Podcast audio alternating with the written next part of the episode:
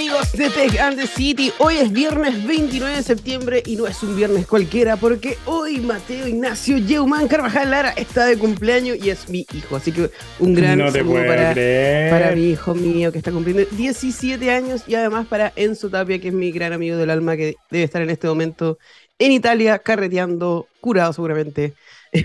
Ahí en el Oye, matrimonio feliz cumpleaños, a, feliz cumpleaños Mateo. No haber sabido, me habría demorado más en mandarte el Game Boy. Para que llegara justo, habría llegado justo hoy día. Sí, pues, pero bueno, igual has jugado con el Game Boy todos los días, así que te, la- te lo agradezco públicamente, Gonzalo bueno. Padilla. ¿Cómo No. estás? Bien, fíjate, contento corriendo un poquito porque tuve que dejar al Walter al colegio y tuvimos una pequeña discusión que no quería ir al colegio porque él no ve la, la necesidad de ir al colegio si él ya es lo bastante inteligente. Bienvenido a mi mundo. Eh, así son todos los, mis días. De levántate, por favor, anda al colegio. Pero ¿para qué? Pero bueno, tampoco le puedo decir algo en contra porque si seguimos educando como hace 100 años, ¿qué ganas para tener nuestro hijo de ir al colegio, al jardín o a cualquier lado? No es mucho. Es cierto, es la pura verdad. Así que no, pero, pero bien, hay una- un día súper caluroso acá en Concepción, así que es el, la ve hasta la alfombra. Está todo tendido en el sol, secándose con el poder de, Eh, de qué estas bueno. par- partículas tipo onda, onda tipo partículas. Esa, que no sé, un día sí, un día no. Oye, aquí amaneció súper nublado, no sé por qué, qué le pasa a Viña del Mar, como siempre, bipolar, pero bueno. En un día como hoy de 1899 nace Ladislao Viró, el padre del bolígrafo. Calla, imagínate, de, eh, él fue uno de, de, de que licenció su invento, el bolígrafo, y después se hizo ultra hipermillonario cuando se lo compró la Vic, Mm. empresa Vic. ¿Quién no ocupaba Precios. lápiz Vic en la vida? ¿Quién no- ¿Has terminado algún lápiz Bic? Nunca. Tampoco, se te pierden antes, ¿cierto? Sí, Sí, o me lo los como. Me empiezo, Mm. me empiezo a morder, a morder, a morder y Se me pierde, se me rompe alguna cosa, pero nunca en mi vida, y una vez me lo propuse así como, este año voy a usar este lápiz Bic hasta que se acabe. Y no, no pasó. No se pudo. No pasó. Bueno. Este es el día para ocupar tu lápiz Vic hasta que se acabe. Oye, en un día como hoy, pero también de eh, 29 de septiembre de 2009, se lanza Microsoft Security Essential y yo estoy segura que, eh, que tú no lo sabías. que igual se te metieron cuántos virus a tu Windows. No sirvió de mucho. En un día como hoy, pero 2006, ICANN renueva su contrato para gestionar el sistema de identificadores de Internet. Es la Corporación para la Asignación de Nombres y Números de Internet, ICANN, y renueva el acuerdo con el Departamento de Comercio de los Estados Unidos de América para tener ahí el monopolio de, de la gestión de los sistemas de identificadores de Internet. ¿Y qué más pasó en un día como hoy? Ah, no, esto es 30 de septiembre. En un día como mañana, pero de 1955, nace Andreas Beck Tolsheim, el inventor del Workstation. ¿Tú alguna vez ocupaste un Oh. Workstation? Sí. ¿Cuál? Eh, chuta, no sé porque estaba en la oficina de mis papás. No tenéis que, que era chico. como que lo encontraba bacán, pero siempre sentía que, que se me iba a calentar. Como que estaba todo metido, porque la- las veces que me tocaba arreglarlo era como que estaba, no sé, el disco duro encima del ventilador, que la cuestión, no sé qué, como todo metido en uno, y lo encontraba como, dije, ¿quién habrá sido a la persona que se le ocurrió inventar un workstation? Y él era, po, Andreas Beck Tolheim. Much- mu- muchas felicidades. El, el por- nombre igual de complicado que cómo estaba armado. Igual que complicado que el puzzle que hizo en- dentro del computador. Exacto. Claro, de pasadita jugaba Tetris, jugaba calete de Tetris. Sí. Y calentaba y, ¿cómo se llama? Y fundía todos los circuitos de los discos duros. Pero bueno, es un detalle. ¿A qué le importa? Oye, em, ¿qué más? Un saludo para todos mis compañeros del Tech MBA que deben estar en clase en este momento y yo no, así que un saludo para mi profe. Muchas gracias por fomentar mi falta de, de responsabilidad. Oye, eh, hoy tenemos un gran invitado, pero eh, primero tenemos que ir con una canción y después saber qué es lo que trae ese invitado para nosotros. temón, vamos con un temón, vamos con Race Against the Machine, Guerrilla Radio, o Guerrilla Radio, como dicen ellos. Guerrilla. Gorilla, Gorilla Radio, Gorilla Gor- Radio. Gorilla Radio. Oye, hoy, estamos con el, con, con el príncipe, con el rey de las perillas, así que Ah, sí, con el rey de las eh, peleas. sí. eh, hoy solo hay canciones bacanes, hoy todo funciona perfecto, hoy no se nos cae la Ah, Oye, el radio. príncipe nos está escuchando también. ¿Por qué, por qué eres así, Barbarita? No, porque solo La, hay un la- rey. la- la típica Solo hay un sí- rey. sí, el típica CEO, ninguneador y toda la cuestión. Por eso los derrocan. Está despedido. Pero bueno. ya nos vamos con esta canción y volvemos en Tekken the City.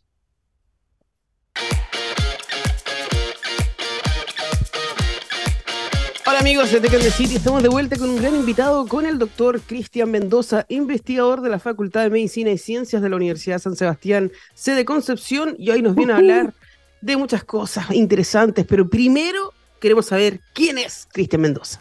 Hola, Cristian. Hola, ¿cómo están, chiquillos? Buenas tardes, gracias por la invitación. Y eh, antes de presentarme, debo decir que eh, la sede Concepción es la sede fundacional de la Universidad San Sebastián. O sea, o sea la boca de ahí mismo, Barbarito, ¿ok? Estamos aquí con Conce, Conce la lleva, Conce la lleva. Está bien. ¿Cuántas vacas tuviste que despejar del camino? 40, dijiste. Habías dicho 40, pero bueno. Oye, sí. Eh... Para ganar un bono extra. Está bien, sí, en, Conce, una gran ciudad donde pasan muchas cosas, así que por eso mismo queremos saber sobre la transformación digital en el desarrollo de las ciencias de la rehabilitación, pero antes que eso, queremos saber quién es Cristian Mendoza y cuál es tu relación y amorío con la tecnología. Cristian Mendoza, bueno, yo soy eh, originario de Puerto Montt, nací en Valdivia, Estudié kinesiología en la Universidad de la Frontera hace bastantes años atrás. Eh, luego de eh, trabajar un par de años en mi área, eh, empecé a dedicarme 100% a la academia. Hice clase en la Universidad de la Frontera, en mi, en mi alma mater, y después me trasladé a Concepción, donde comencé también a hacer academia en varias universidades, hasta que llegué en el año 2013 a la Universidad de San Sebastián a ocupar el cargo de secretario de estudios, que alcancé a estar aproximadamente dos meses, y de ahí asumí el cargo de director de la carrera de kinesiología aquí en la Universidad de San Sebastián. Y a la, super, super pedida la carrera del... Sí, el, Ascenso, el ascenso al éxito. sí. Así que a la par de eso, eh, luego hice un posgrado en, en, la Universidad Mayor, en, se llamaba eh, Magíster en Medicina y Ciencias del Ejercicio, y posterior a eso, cuando llegué a la, Universidad de San Sebastián, empecé a hacer mi doctorado em, en un programa bien particular que ejecutó la Universidad Mayor en su tiempo, donde vinieron los docentes de España a hacernos clase en Santiago y de ahí yo tuve un tiempo aproximadamente de cuatro años, desde el 2014, a fines del 2014, diciembre, hasta el 2018, que fui a Sevilla, España, a defender mi tesis doctoral. Eh, hice mi doctorado y me, me, focalicé más que nada en el área de la neurociencia porque eh, estuve adjunto o estoy todavía trabajando adjunto a un laboratorio que se llama de neurobiología. Y especialmente mi trabajo fue asociado al, o ha sido asociado al estrés eh, que se, causado por el, modelos de inmovilización en animales eh, modelo animal, biomodelos de laboratorio y eh, en los últimos años ya un poco em, eh, enfocándome en lo que es el dolor, el dolor crónico y no solamente desde el punto de vista de lo que nosotros hacemos lo preclínico, sea laboratorio, con modelo, con experimentos, sino que también focalizarlo a la clínica, lo que nosotros le llamamos la medicina translacional, lo que hacemos en laboratorio que tenga una aplicación clínica. Dicho eso, em, con esto culmino, eh, hace eh, dos años, dos o tres años, con un equipo de investigadores de la Universidad Andrés Bello, eh, Universidad Católica del Maule y nosotros, presentamos un, un, proyecto que lo presentamos aproximadamente tres años a la Agencia Nacional de Investigación, dependiente del Ministerio de Ciencia, que era un proyecto FONIS, Fondos Nacionales de Salud, de Investigación en Salud, y que tiene relación a utilizar la realidad virtual en este caso, nosotros utilizamos una realidad virtual no inmersiva. Eh, para ustedes, eh, yo debe, debe llamarle la atención este nombre de Exergame. Eh, los juegos donde la persona interactúa con, con, el avatar que se le muestra en la pantalla y focalizados, focalizados en personas adultas con artrosis de rodilla, cadera, en un centro de salud familiar de aquí de Concepción. Y es, eh, ahí fue mi nexo con la, con la tecnología, eh, eso y otros puntos que, que, más adelante podemos conversar. Eh, estoy casado con una kinesióloga, Damaris, y mis dos hijos, Cristian y Paula. Bien original, mi hijo mayor se llama Cristian y mi hija Paula. Cristian está por dar, la, por dar la prueba y él se quiere dedicar 100% a, a la tecnología porque va a estudiar eh, ingeniería civil electrónica para dedicarse a la robótica. Buenísimo. Buena, buena, buena. La media introducción, sí, pues ya se me olvidó todo.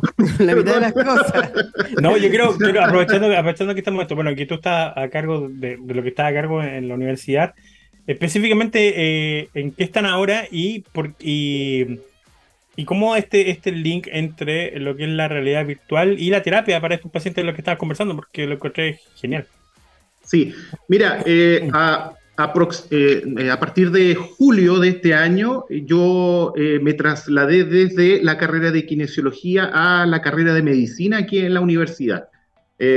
así que estamos desarrollando en este momento, no solamente estamos manteniendo nuestro trabajo preclínico con modelos de animal en el estrés y, nosotros tenemos un fármaco experimental eh, el cual tiene un gran poder eh, eh, antiinflamatorio. Entonces, cuando nosotros pensamos en las enfermedades degenerativas, tienen las enfermedades degenerativas, todas cursan con una base inflamatoria. Entonces, ese es más o menos nuestro trabajo en, el área preclínica. Y lo que te contaba anteriormente, cuando yo estuve en la adscrito a kinesiología, que pertenece a otra facultad, la Facultad de Ontología y Ciencias de la Rehabilitación aquí en la universidad, Hicimos un equipo aquí con la directora del proyecto, que lo tengo que decir, que es Carla Contreras, fonoaudióloga, doctora también en el área de fonoaudiología. Sandra Rojas, también doctora de la sede de Santiago, también en fonoaudiología, más dos investigadores de la Universidad Técnica Federico Santa María, Rodi Viveros y Matías Sañartu, que ellos son del área de ingeniería.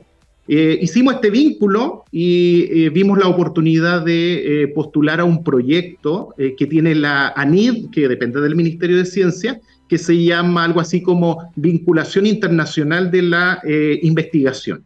Y esto nació un poco más que nada por, por Carla y Rodi. Rodi es su, es su esposo. Ellos hicieron un, un posgrado en Alemania, muy vinculados con la tecnología eh, así que ahí eh, ideamos este proyecto que nos adjudicamos el año pasado y cuyo producto es realizar unas jornadas de investigación, o sea, de, una jornada con respecto a, todos estos ítems que yo anteriormente les he comentado que se realizará en Santiago desde el día 10 al 13 de octubre.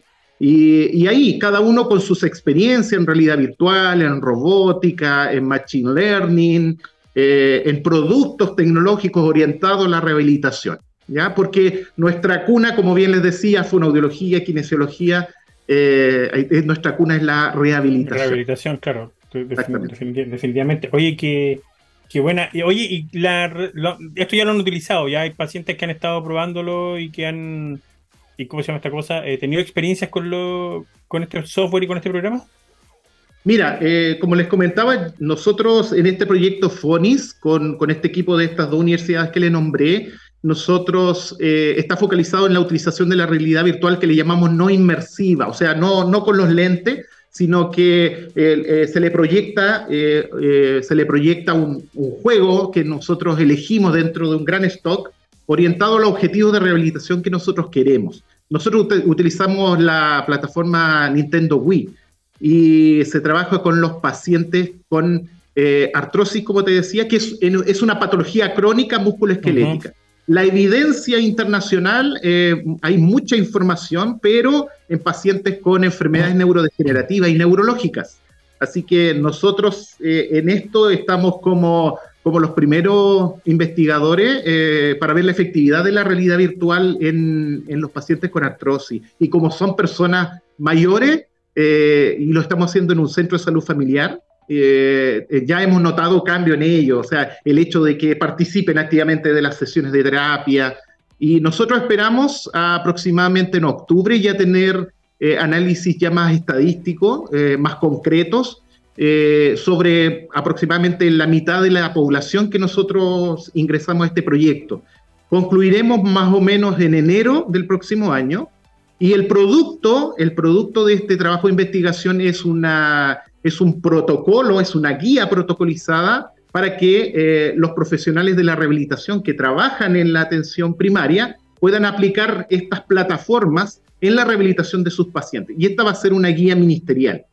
Y el otro, el otro producto de este proyecto es capacitar a los, eh, a los profesionales que trabajan este, en estas salas de rehabilitación para que puedan aplicar eh, estas plataformas de realidad virtual no inmersiva, ¿ya? Más conocidas como, como los Exergame, ¿ya? me acuerdo cuando, no sé si te acuerdas, Barbarita, cuando lanzaron el, el Wii, que una de las cosas que, se, que el tiro se, de la que se hablaba era justamente del, del beneficio que tendría en, a nivel médico. Y, Claramente. y como que no, y como que se comentó el tema, pero nunca de hecho había, me había tocado eh, conocer a alguien que estuviera trabajando con, con, con esta consola y utilizándola de esta, de esta forma. Así que, que entre- que- que, para empezar, que entretenido. Segundo, bien por Nintendo. Y tercero, súper bien por ustedes. Sí, sabes que te comento, mira, no, no recuerdo mucho, pero eh, creo que hay- había un Nintendo que se llamaba Switch antes, ¿o no? Algo así. No, el de ahora es el Switch. El último que hay es el Switch. Sí, el, el asunto. Ahí el está asunto- el- la Wii, el la Wii. U, la Switch. No sé cuál. Antes Ah, de pero- eso.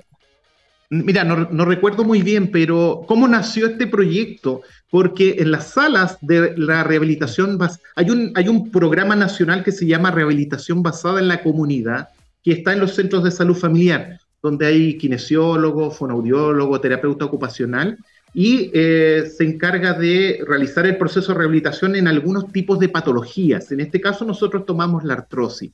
Y en, esos, en esas salas de rehabilitación, estos equipos eh, están comprados, solo que los colegas eh, los usaban pero sin un protocolo, sin, sin una base eh, científica especializada que nos diga cuánto es la carga de ejercicio que tiene que realizar un paciente de acuerdo a una patología especial, que en este caso es la artrosis. ¿Ya? No es llegar y tomar a, lo- a las personas y hacerle rehabilitación y, y una car- sin pensar en la carga de ejercicio que, le- que les vamos a entregar. Entonces, este proyecto trata de eso, ¿ya? De, de responder a eso. Barbarita. Eh, Justamente estaba en clases con Cookie Pérez, no sé si conoces a Cookie Pérez, una gran científica de datos, da lo mismo que trabajó en Silicon Valley y todo lo demás, y decía, Machine Learning no es inteligencia artificial. Entonces, si nos puedes explicar un poquito qué es Machine Learning para la gente que nos está escuchando y que no tiene eh, este conocimiento, para también hacer una nivelación y una bajada para entender cómo ayuda el Machine Learning a la ingeniería de las ciencias de la rehabilitación. Sí, mira, yo, yo tampoco eh, tenía un, un conocimiento acabado de, de esa área en particular, ¿ya? Porque uno habla de la tecnología. Y, de, hecho les cuento como experiencia que en este minuto la Escuela de Kinesiología en la Universidad de San Sebastián está haciendo un rediseño de su plan curricular. Y, y uno de los primeros pasos que se dio en su momento fue eh, eh, investigar a nivel internacional qué es lo que se hace hoy día en rehabilitación. Y ahí lo primero, el foco era la tecnología, el uso de tecnologías, robótica, sensores, realidad virtual. Y, y así- bueno, en este minuto eh, el enfoque de la tecnología en la ciencia y la rehabilitación es vital.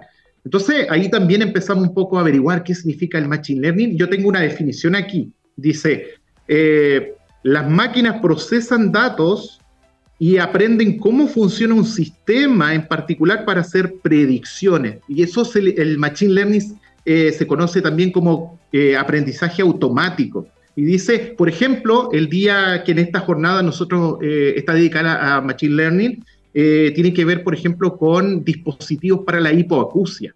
Entonces, como bien decía eh, Barbarita, eh, es generar, me imagino informáticamente, computacionalmente, logaritmos específicos matemáticos y los equipos tienen la capacidad de reaccionar a quizás esas debilidades que tiene la persona y de alguna forma retroalimentar y sustentar esas eh, falencias. En este caso yo les comento es eh, equipos de hipoacusia, pero saben que ese día primero también el Machine Learning está eh, asociado a el control motor, a temas de motricidad y también a las habilidades comunicacionales desde el punto de vista de la fonoaudiología. Así que eso es mm, dentro, dentro de lo que yo conozco a grandes rasgos, eh, lo que significa el Machine Learning. ¿ya? Oye, sí, eh, es que de repente se combinan como todo lo, es como que uno le pone el, mismo apellido a todas las cosas, como Machine Learning, Sí. inteligencia artificial, Blockchain. Deep Learning, blockchain, todas las cosas que estén pasando, uno se la mete nomás por si acaso.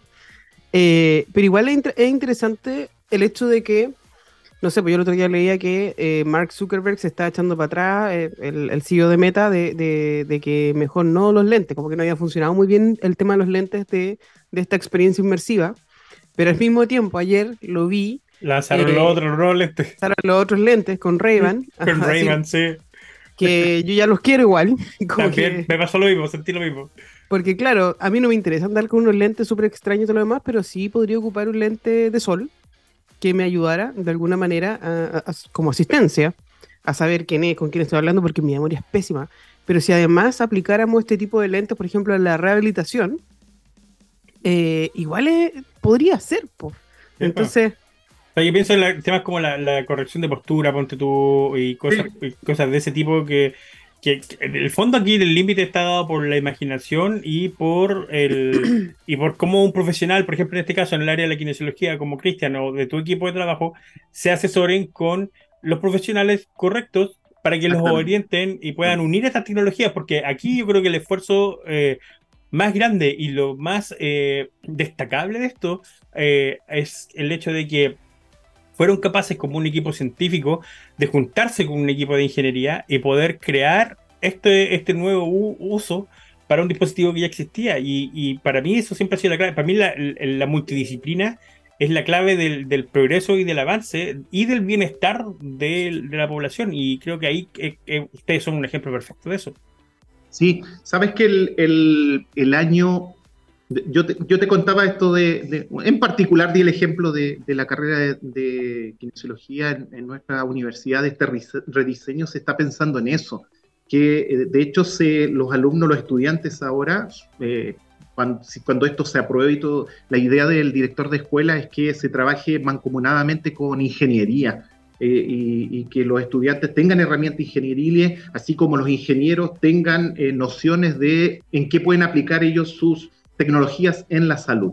Pero sabes que te comento que el año 2015 aproximadamente nosotros tenemos un convenio en la hay un convenio que existe con la Universidad de Northwestern en Chicago entre las facultades de rehabilitación. Y en ese año eh, vino el decano de la facultad, que es un terapeuta físico, y con otros eh, profesionales de la salud, y ellos tienen laboratorios de rehabilitación eh, neurológica donde utilizan las tecnologías y ellos trabajan, ellos decían, nosotros trabajo, trabajamos con informáticos, trabajamos con ingenieros electrónicos y han creado, eh, por ejemplo, un equipo que ayuda a la rehabilitación de la extremidad superior. De hecho, las personas cuando tienen accidentes cerebrovasculares, eh, ustedes no, no, sé si se acuerdan, tienen esa imagen del accidente vascular, las secuelas que quedan, uh -huh. eh, pérdida de fuerza, movilidad de una extremidad, eh, y una de las que más pierde su movilidad es la extremidad superior. Entonces ellos crearon este equipamiento de tal manera de que eh, poda, se pueda eh, recuperar hasta cierto punto la funcionalidad de esa extremidad de, ese de esa persona en realidad, de acuerdo a una patología en particular. Y, y lo otro importante es, es, tener la retroalimentación. Yo creo que es, eso es vital también en estos tipos de tecnología que se, tengamos la retroalimentación instantánea de qué es lo que está pasando uh -huh. y que de alguna manera retroalimentas al paciente, a la persona y también tengas una retroalimentación al equipo. Entonces, como que el equipo también va autoaprendiendo de qué capacidades tiene la persona y cuánto más allá lo puede llevar. Entonces, yo creo que es muy vital. Cuando, cuando a mí me tocó eh, con, con, otros, con otros colegas y a mí eh, ver este tema de qué es lo que se estaba haciendo hoy día en rehabilitación. Nosotros miramos Australia, Inglaterra, Europa, Estados Unidos, y la tecnología es vital, los sensores, la robótica, partiendo desde ahí que nosotros para la jornada que vamos a realizar en Santiago, ya que, que es lo que yo les comentaba anteriormente, tenemos un terapeuta físico de la Universidad de Chicago, que él trabaja con robótica eh, en prótesis, ya en, en, pacientes amputados. Y Mariana eh, Semprini, creo que su apellido, es de Italia. Italia, a, a, mí me impresionó esto mucho. Italia tiene un instituto de eh, tecnologías de la, no me acuerdo si se llama Instituto Tecnológico de Rehabilitación o Instituto Tecnológico así, y tiene muchas sedes en varias ciudades de, esta, de Italia. Ellos tienen robots eh, pediátricos que retroalimentan a, los niños en proceso de rehabilitación neurológica. trabajan con realidad virtual, trabajan sensores. Y Mariana, ella específicamente va a estar el día de la realidad virtual, que es, me parece mucho que es el día martes, donde nos va a hablar de, estos temas y cómo lo aplican ellos en, el caso en, Italia. Robótica, aquí está, el día, el día jueves, Mariana Semprina. Semprina se llama Instituto Italiano de Tecnología, Robótica, eh, Ciencias, eh, Neurociencias, en el fondo son ciencias cognitivas. Y ella, ella va a hablar específicamente de robótica en la rehabilitación. Entonces, es impresionante. Yo, yo a medida que me he ido integrando a esto, eh, encuentro fantástico y que es vital para los profesionales que se dedican a la rehabilitación. Es, muy vital. Así que también es una oportunidad. La jornada, yo tengo la impresión de que no había habido hasta ahora una jornada de este tipo. ¿ya? Y donde tengamos tal calidad de invitados. Van a venir invitados extranjeros, nacionales, y también vamos a tener eh, invitados extranjeros por vía streaming. ¿Ya? Eh, así que muy importante de, destacados centros de em, rehabilitación donde usan estas tecnologías, Alemania, Inglaterra, Australia, Estados Unidos. Oye, Cristian, invitarte a ver el trabajo que se hizo en Nintendo con Nintendo Labo, porque por mucho tiempo cuando salió el Nintendo oh, Labo, era, era una especie de, combinación entre trabajo con cuerdas, eh, cartón y con realidad virtual y con diferentes cosas yo decía, ¿y para qué vamos a ocupar esto? Yo veía que mi, hijo se ponía como un cartón, no sé qué, y parecía como un robot. Pero tiene mucho sentido si uno lo aplica para el lado de la rehabilitación, porque estáis tirando una cuerda. Yo veo como mi papá ocupa, em, ¿cómo se llama? Una cuerda para estirar, no sé qué nombre tiene, un, lo usa para, para sus articulaciones superiores. Em, y todas estas cosas se podían aplicar de esa manera. Pero, eh, en fin, hay tanto, tanto, tanto que hablar de esto. Yo conozco perfectamente a Matías Sañar, tú mándale un saludo de, de ah, toda la vida. Ojalá que podamos hacer esto, porque las universidades se llenan de convenios, todas las universidades se llenan de convenios, y muchas veces no, no, no, no lo ocupamos. No, no estamos haciendo cosas ni trabajo interdisciplinario y esta es una gran oportunidad para que investigadores formen equipos de investigación interdisciplinario con colaboración nacional e internacional y específicamente se centren en las áreas de ciencia de la rehabilitación y la ciencia de la tecnología de punta como la inteligencia artificial, el aprendizaje automático, la realidad virtual, big data, etcétera, etcétera. Así que los dejo súper, súper, súper invitados a las jornadas de vinculación internacional que se llama Transformación Digital en el Desarrollo de las Ciencias de la Rehabilitación y el reto actual es utilizar tecnología de punta en la gestión terapéutica que se llevará a cabo el, del 10 al 13 de octubre. ¿Dónde se va a llevar a cabo? En el, a ver, tenemos lunes, perdón, lunes feriado, el martes 10, miércoles 11 y el viernes 13 es en el Campus Los Leones de, en Providencia, en la Universidad San Sebastián, y el día jueves 12 se realizará en la Universidad Técnico Federico Santa María. Nosotros tenemos eh, dispuestos dos buses que van a salir aproximadamente, creo que dice dos y media, desde el campus Los Leones de Providencia, camino hacia la Universidad Federico Santa María en Valparaíso y después el retorno como a las siete y media, ocho de la noche. Eh, el día uno en nuestra inauguración eh, está invitada, bueno, las palabras de bienvenida de nuestro rector, eh, decanos, autoridades y también em, comprometió su presencia la ministra de Ciencia. Así que esperamos que ella por agenda pueda estar. Eh, así que es una, es una tremenda jornada y como tú bien lo decías, el objetivo de estos proyectos de, de la Agencia Nacional de Investigación es que se puedan realizar eh, este, este trabajo conjunto, eh, entre esta vinculación en el fondo entre investigadores nacionales e internacionales y que tenga que ver con, con la el uso de la tecnología en rehabilitación. Perfecto. Si quieren saber más, métanse a las redes sociales de Universidad San Sebastián y también me imagino que la, eh, la Universidad de Santa María deben hablar más de este tema para poder ser parte de este gran jornada de vinculación internacional del 10 al 13 de octubre. Te agradezco mucho, Cristian, sobre tu experiencia, por abrirnos la... De repente ocupamos un montón de, de consola y todo lo demás y no nos damos cuenta que podría también ser un, un elemento esencial para que una persona se rehabilite. Así que nada, te agradecemos mucho y cuenta con Tech and City para cualquier otra nueva información que necesites. Felices de tenerte de vuelta para acá cuando quieran. Gracias, chiquillo. Eh, brevemente decirles que cuando nosotros pensamos en esto, esta tecnología, uno quizás puede pensar en rehabilitación, movilidad, pero tiene mucha aplicación en este proyecto que yo les decía que llevamos a cabo en personas adultas. eh, nosotros evaluamos dolor, cognición, eh, algunas actitudes del paciente con respecto a su rehabilitación, factores psicoemocionales. Entonces, eh, la tecnología es muy interesante, cada día nos gusta más y tiene mucha aplicación. Eso. Gracias a ustedes por la invitación. Gracias, gracias.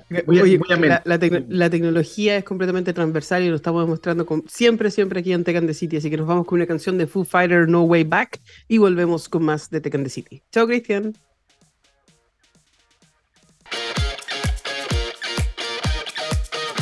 Estamos de vuelta en Tech and City y la tecnología está transformando los modelos de negocios en todo el mundo, creando nuevas oportunidades de crecimiento y nuevos parámetros de eficiencia. Somos líderes en la inteligencia artificial de los negocios y vamos más allá, porque en IBM integramos tecnología y experiencia proporcionando infraestructura, software, innovación y servicios de consultoría para ayudar a la transformación digital de las empresas más importantes del mundo.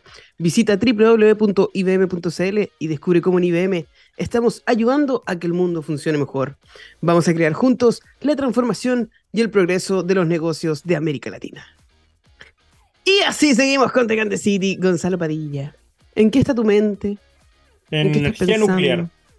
Energía nuclear, ok. ¿Qué vas a hacer hoy día, en un día como hoy, con energía nuclear? Yo nada, estaba mirando que eh, Amazon está teniendo eh, una visión de futuro respecto al consumo de energía de sus servidores, por lo que contrató uh, la asesoría de expertos en energía nuclear para crear o ver la posibilidad de crear mini reactores nucleares que pudieran eh, alimentar de energía a sus data centers. ¿Qué te parece? ¿Sabéis qué? A mí, yo a mí me gusta la energía nuclear, yo soy pro energía nuclear. El concepto de mini me complica un poco porque suena portátil. Energía nuclear portátil también suena a que, oye, ¿y si la puedo transformar en un arma? no sé. Estoy, pensando, pensando eh, que después no sé, yo creo que él quiere tirarse un celular con una batería que no cabe nunca. Una cosa así, como que está pensando en eso y en un arma y en un dron. Entonces me complica, ¿sabéis? Porque entre el Neuralink, entre llegar a Marte, entre los satélites y todo lo demás, no sé si. agregarle, agregarle, otra preocupación más el tema de la energía nuclear. Que cuático, pero ese es un, es un tema súper eh, heavy, el tema de la cantidad de energía que consumen los data centers en, primero en mantenerse encendido y el otro en enfriarse, es caleta. De hecho, tengo entendido que ah, con estas eh, imágenes satelitales que esta temperatura, tú puedes ver los data centers del cielo, porque este edificio está tan caliente, bueno, es un data center. Así que igual se van a encontrar con, eh, con un muro en algún momento de ya no tenemos de dónde sacar más energía para poder alimentar esto y poder seguir enfriándolo. Así que no, cacho que más qué es lo que va a pasar ahí, pero igual cuático. A mí me gusta la energía nuclear, encuentro que, es la clave del futuro y que, la, que ha tenido una mala publicidad nomás por ciertos eventos y que soy... Por culpa de los japoneses. Ay, perdón, lo dije en voz alta. estaba, pensando en los, rusos, pero ya, los asiáticos. No, pero los asiáticos, ya. Eso es bueno que vienen por allá. Sí, eh, mira, definitivamente si nosotros queremos llegar a distintos lugares del universo, necesitamos ocupar la, la energía nuclear, porque si no, no hay manera. Y aprovecho de recordarles que For All Mankind se estrena el 10 de noviembre del 2023, donde va a haber uh, mucha, mucha, mucha energía nuclear para poder. La empecé a ver de nuevo, de hecho, empecé a ver de nuevo la serie para, llegar justo. para, llegar justo a noviembre con, con el fresquito, con la memoria fresquita. Oye, sí, pero Sí, está bien. Mira, mientras a este caballero no se le ocurra hacer estupideces como cobrar, por ejemplo, por meterse a ex.com, eh, todo bien. Porque de repente como que no sé quién lo asesora, su peor enemigo, o el mono que ocupó para hacer los estudios de, Neuralink. No sé si cachaste que, que le están diciendo que, que harto usó de los monos, po para poder hacer estudios de Neuralink y, yo no, no, no sé. Ahí, como que de repente lo encuentro, oh, el loco seco y todo lo demás, y de repente por eso empezó la guerra de los simios, Por eso empezó. por, gente como es. ¿Y calladito que está? Y calladito, piolita. No sé, no sé. Yo. Está bien, yo creo que la energía nuclear sí podría servir, pero, por ejemplo, en países como Chile, donde o va a erupcionar un volcán o va a haber un terremoto, no sé. creo que sí puede existir, pero eh, buscaría que tuviéramos un sistema de, de seguridad y emergencia mucho más avanzado del que tenemos. O sea, mira, en el, por ejemplo, lo que pasó en, Fukushima, el, mira, la clave de toda esta cuestión eh, de, un, de cualquier reactor nuclear es que en caso de emergencia hay que poder enfriar el núcleo. Eso es la clave de todo. ¿está? Y eh, lo que pasó en Fukushima, Fukushima tenía una cantidad de bombas de agua destinadas para el enfriamiento del núcleo. ¿está? Impresionante, o sea, eh, tope de tecnología, ¿cachai? Era una maravilla, pero no contaban con que un el tsunami iba a dejarlo sin energía interna para poder hacer funcionar estas mismas bombas. Y eso fue, el, digamos, el, gran problema. El, lo que ahora se está exigiendo y que es, eh, que es un acuerdo a nivel global, ¿qué Es que no solo tienes que tener un sistema de enfriamiento por bomba, sino que además tienes que tener un sistema de enfriamiento que sea eh, como por por gravedad, por decirlo de alguna forma. Onda, si pasa algo, el núcleo debe caer en una, en una piscina de enfriamiento o algo por el estilo automáticamente. No, no necesita que el agua suba por una máquina, no, que se mueva sola y que automáticamente enfríe todo, todo el sistema. Y, y digo, la energía nuclear se ha perfeccionado durante los años. Las plantas más antiguas generan una cantidad de desechos que las usan las plantas más nuevas, y esas plantas nuevas generan desechos que las usan las plantas más, más nuevas. Y hoy en día creo que son las plantas de tipo 4 que usan las del tipo, las desechos de, de tipo 3. al final se reduce un montón la cantidad de desechos radioactivos. Y para la cantidad de energía que se logra emitir, energía limpia, yo insisto, soy totalmente pro energía nuclear. Sí, yo siento que por mucho tiempo nos metieron miedo también, porque nuclear suena como la bomba nuclear y toda la cuestión. Y que, por eso tengo, tiene un, tiene un pésimo, pésimo publicista la energía nuclear en ese sentido, ¿cachai?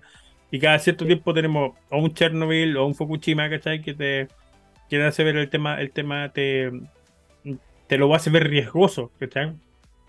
Pero encuentro que los pros, que la ganada es, mucho más que. O sea, con una sola gran planta nuclear tú podrías abastecer más de un solo país, ¿cachai? Que es lo que hacía eh, eh, Francia. Francia tenía toda su electricidad, su grilla con, con, plantas nucleares y después vendía al resto, al resto de Europa. Así es. Yo creo que le vamos, eh, eventualmente le vamos a dar una vuelta a la cosa porque ha salido un montón de tecnología, incluyendo la inteligencia artificial, que todo súper bien, pero gasta más energía que no sé qué. Exacto. Bueno, en, esta serie de, de, Extrapolations de Apple TV, hablaban justamente de que las limitaciones del blockchain era el consumo de energía y a pesar de que efectivamente pues, resolvían el tema del almacenamiento, de la cantidad de datos que podías almacenar, lo que no resolvían era la cantidad de energía, por lo tanto estabas limitado a que tu plan tenías que pagar basado a cuánta energía podías consumir o podía, en, en, lo que podías pagar. Y, yo creo que nos vamos a encontrar con ese problema mientras más y más data estemos almacenando o que tengamos la suerte de que alguien cree algún tipo de algoritmo que logre comprimir datos de forma efectiva y, y así reducir el espacio de almacenamiento. algo van a hacer, no sé, eso. ¿Te acuerdas que yo te conté hace tiempo que tenía la idea de crear una base de datos basada en todo lo que yo hablaba, todo lo que yo decía, para que mi hijo después tuviera acceso a, esa base de datos a partir de una inteligencia artificial y pudiera hacerme preguntas cuando yo no esté? Eh, esa base de datos que se diera cuenta que su padre es un estúpido, sí. esa misma. que, hablaba por estupideces, sí. Ya, resulta que es un cacho, porque en, crear la base de datos, desde, desde los datos crudos, que serían las grabaciones, hasta después, obviamente, la categorización de todo y, todo el sistema, eh, la multiplicación del tamaño de tus datos crudos en, e, es gigante. O sea, tú generas, por decirte un ejemplo, un giga de audio, de material de audio, y después se vuelve a convertir como en 4 o 5 gigas de todo el resto de la información que extrae de esos audios para que después los algoritmos puedan usarlo y hacer la respuesta. Por lo tanto, necesitaría, eh, así al ojo, puta, una cantidad de petabytes impresionante para poder hacer esta cuestión del, del, de esa base de datos personalizada, ¿cachai? Digamos, para mí, para mi bebé. Así es. Eh, bueno, pero la voy a hacer igual. Por eso tenemos que tener cuidado cómo, también planificamos nuestros proyectos y todo lo demás, porque podemos decir que no, sí, que nosotros queremos cuidar el, medio ambiente y todo lo demás, pero al final estamos gastando más energía, ocupando más espacio, teniendo prendido más servidores. Y por eso igual es interesante que cuando uno diseña sistemas informáticos, también entienda cómo funciona la nube. Porque la nube, por ejemplo, tú le puedes decir, guárdame esta cantidad de datos gigante y todo lo demás, pero en un archivo, que onda que yo solamente cuando la vaya a ocupar, tenga arriba los servidores a un sistema que sea inmediato. Y obviamente un servidor prendido 24/7 y todo lo demás gasta mucho más que un servidor de backup. Entonces, A todos nos ha pasado que no ha llegado esa boleta por dos mil y tantos dólares que no esperábamos porque habíamos configurado mal los servidores. exacto. Por eso es importante también entender sobre la nube, certificarse en Amazon, en Google, en la, en la nube que sea, o en Oracle. Pero para entender el, el- el beneficio de, por ejemplo, guardar algo a, a- a largo tiempo, hacer backup y cosas por el estilo. Porque sí, lo- los estudios necesitan datos y todo lo demás, pero no necesitamos todos los datos en vivo y en directo a cada rato como un servidor común y corriente, servidor local que uno pueda estar preguntando Exacto.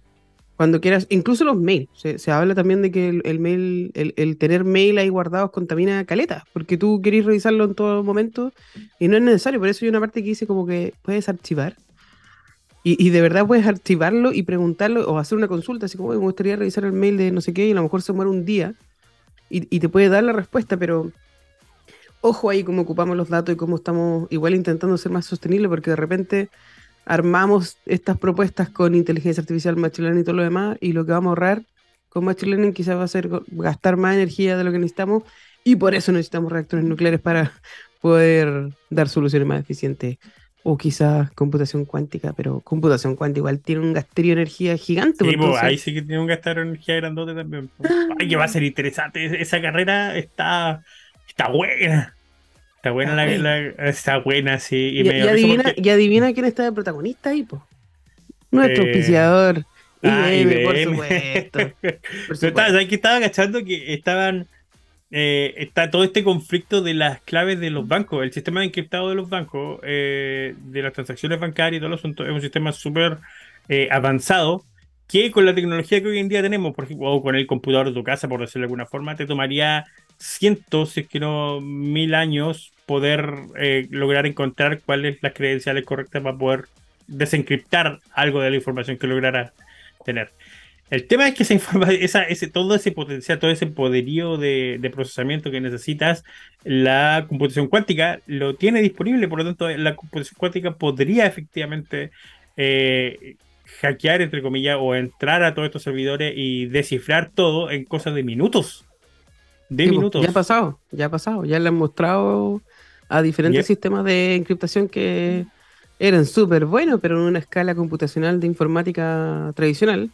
Y no, tradicional, neces- no- no necesariamente con computación cuántica. cuántico. Exacto. Hoy sí, en algunas noticias de tecnología, no sé si supieron que salió Raspberry Pi 5, mucho más Cinco, poderoso que antes, con un procesador, eh, ¿cómo se llama? Broadcom BCM 2712 con 2.4, ¿cachapo? Un quad-core ARM En- Cortex de 2.4 en un En una computador. Raspberry Pi, o sea, Pero yo, yo insisto, si ustedes no son. Porque todos dicen, no, que la Raspberry Pi es puta igual es barata y te pone, te deja el acceso a todo.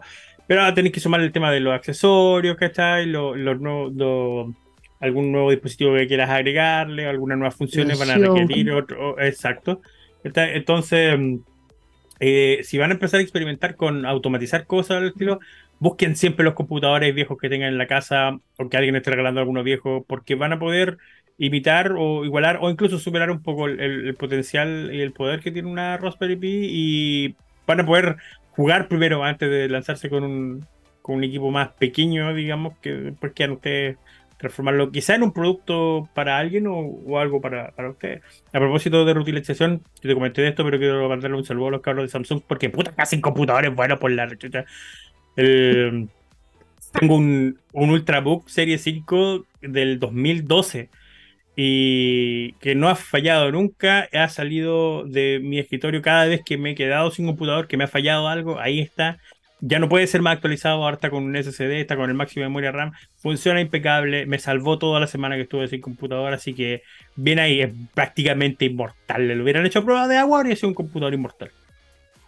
Bueno, próximamente los computadores van a hacer a prueba de agua con computación cuántica o con reactores nucleares, no sé, ahí vamos a ver. Para, pero poder escribir en los submarinos hundiéndose. Pero sie- siempre hay un momento que uno necesita escribir. ¿Quieres mandar un mail en tu piscina? No desde afuera de la piscina, no, en tu piscina. Prueba nuestro nuevo Es- computador a prueba de agua. Así es. Bueno, los celulares ya lo pueden hacer, así que además que lo pueden hacer los computadores próximamente. Oye, Oye. hubo todo un, un- Espérate. No, te espera No, ahora. yo primero, no, yo primero. yo. Voy a hablar Ya, del bueno. iPhone 15 Pro Max, que todos le, que todo le tira mierda después que todos dicen que es el más bacán del mundo y todo lo demás. Si usted está interesado en saber exactamente si el iPhone es bueno o malo, la gente se pone a pelear entre los Samsung, el iPhone, el Apple, que la cuestión aquí que allá, que use cualquiera, el que pueda pagar, da lo mismo. Son, los celulares ahora son mucho más bacanes que antes. Es tener un Es computador verdad. mucho más bacán de lo que nosotros Es teníamos verdad. hace 10 años en tu bolsillo, ¿no? No, no sé qué tanto hay que pelear. Hay gente que dice, no, pero es que yo intenté doblar el celular y se quebró y no sé qué. No lo doble. No lo doble, simplemente no lo doble. No intente romperlo y va a funcionar toda la vida. Intenté Ahora, tomar una sí- foto debajo del agua rapidito y no funcionó. No, no la tomé. Sí, yo como usuario de Samsung por mucho tiempo y que después me cambié a Apple, tengo que decir que sí me pareció súper extraño que la pantalla del iPhone 14 Pro Max rápidamente se me rayó. Y así se me rayó a profundidad. Yo no, no lo ando tirando ahí en los tornillos. Eh, y me pareció súper raro, porque no, yo lo ocupaba igual el, el celular Samsung y el celular Samsung me, no tenía tanta raya. No aguantaba. Entonces, creo que en, eso sí se pueden diferenciar que ahora hay, eh, no sé, pues pantallas Gorilla Glass que son de alta calidad, no sé qué, bla, bla, bla. Eh, ahora mm, Apple tiene en el nuevo, en el iPhone 15 está diciendo que tiene como una pantalla de zafiro, no sé qué, y que obviamente no se va a rayar, pero igual después te venden, antes de que salgas tú de un Apple Store, ponle la mica, la mica anti-rayones, no sé qué. Para mí un celular va a ser ultra hiper bacán cuando no tenga que ocupar ni una mica, ni un protector, ni un cargador, ojalá. Para mí ese va a ser el celular perfecto. Ojalá. Pero, pero si hay, pues no hay, hay una serie de, de celulares tipo Toughbook, de, como el de Panasonic, pero de marcas especiales hechos para. Hay uno no Samsung también. Hay no uno tenéis que- Samsung que... aprueba de todo. Pero no, no digamos que son muy cómodos andar en los bolsillos, para empezar. Eso por ahí, porque son robustos, efectivamente son robustos. Pero si son una prueba de golpe y. Hay uno a prueba de polvo, golpes, vibraciones y todo lo demás. Pero igual, pues si estáis trabajando en alguna wea, no sé, que, que, que lo merite, porque no, tampoco es un celular muy sexy para andar trayendo una reunión de negocio y todo lo demás, pues. Digo, permiso. Dos, dos kilos de celular encima puesto. ahí. Claro, disculpe, no, no le entra eh, polvo ni nada, solo pesa dos kilos y tiene una capa de protectora. No, pero sí, a mí sí me sorprendió los celulares de, de como de alto trajín de Samsung, que yo no los conocía, porque no es que se lo venden a la gente común y corriente. Y un día lo vi en el, eh, como en el área business, y, y eran bacanes y no eran tan deformes, ni extraños, ni feos. Pero sí me, me solucionó un poco de, de- de Apple, porque uno, eh, del 14 al 15 es como la misma wea. Esa es la verdad Eh, y que se rayara súper fácil, eh, me, me pareció muy, muy, muy extraño. Pero ahí usted si se quiere comprar un iPhone, un Apple, lo que quiera, haga lo que quiera. Lo importante es que Eh, no peleemos, es que esté eh, feliz. no es que peleemos, no no intente peleemos. doblarlo, por favor. No intente doblarlo, ¿para Exacto. ¿Y qué? para qué vamos a checar a Apple si ya no innovan, si ya no hacen nada nuevo, si ahora nosotros llegan a copiar? No, no, no diga esas cosas, no es necesario. ¿no? Es necesario saber que está, si pagando extra por las puras. Si no, no, ¿para qué? Sí, pero bueno, no, no es necesario. Se nos fue la hora, se nos fue que- la hora. tanta cosa que hablar. Ya están diseñando el nuevo Samsung Galaxy S24 y el S24 Ultra. Qué bueno, por, por fin voy a poder financiar un S10. Al fin estaremos al mismo nivel de el S10. Voy a Oye, y también S10. estaba leyendo que Microsoft intentó vender Bing a Apple, pero que le salía muy caro. Imagínate que Apple diga no tengo plata. Si Apple no tiene plata, ¿qué queda para uno? ¿Qué queda para uno? No Anda, ¿sabes po. cuánto cobraron? ¿Y por qué querrían vender Bing? Ah, porque Bing ahora viene con, con todo lo que es el OpenAI, todo lo que es Pero- inteligencia artificial, ChatGPT. Pero si el Bing eh, debería. Bing es la mejor opción cuando se trata de bajar Chrome. Uno, yo decía lo mismo antes, pero hasta que empecé a ocupar Bing para hacerle preguntas a ChatGPT. Ah, bueno, que es verdad que La tiene- gente, tienes la gente que no paga por ChatGPT ocupa Bing de forma gratuita para hacerle consulta de forma limitada, pero hacerle consulta y además es mucho más creativo que ChatGPT, aunque la nueva versión de ChatGPT es, es- es mucho más bacán. Pero la gracia de Microsoft, lo vamos a hablar en el próximo programa, es que ahora se viene con toda la era de Copilot. Tanto en su Pero navegador, bueno, me encanta. Me en su encanta, sistema encanta. operativo, Yep. en sus celulares, en sus tablets, en sus computadores. Y ahí yo creo que Microsoft de nuevo va a dar la media batalla. Y podemos hablar de esto la próxima semana, pero muchas gracias por estar con nosotros en Tech and the City. Y eh, Napo, muchas gracias al Rey de las Perillas, que con su cabellera nos llena de, entusiasmo para seguir el fin de semana. Y los temores que te mandaste hoy día, Gabriela, sí, muy buenos temas. Igual faltó algo de Smile, pero bueno, lo vamos a dejar ahí, dando vuelta, porque él sabe que a mí me gusta y no me lo pone. Ya, un abrazo. Tengo que ir a la estación a buscar a mi señora. Está bien, que estén bien. Nos vemos. Un abrazo. Me voy a clase. Adiós. Chao, sí, claro.